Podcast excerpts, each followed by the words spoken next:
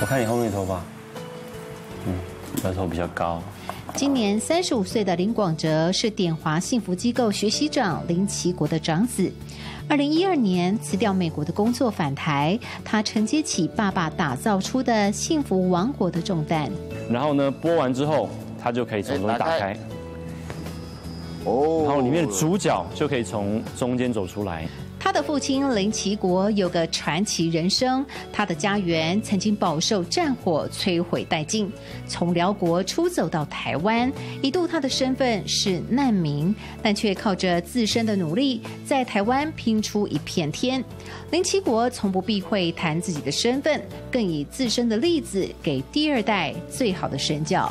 我觉得像一个跷跷板呢，我我也蛮了解妈妈的个性，就是很很稳。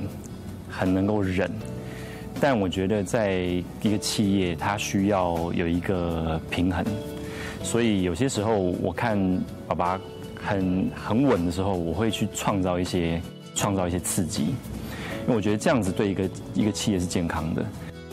既然自己做幸福产业，林广哲更期许自己也能在家庭中扮演好一个爸爸跟丈夫的角色，要跟自己的父亲看齐。哦，谁来了？谁来了？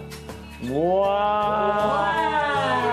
我香港出生，然后辽国住了二十年，那这一边呢？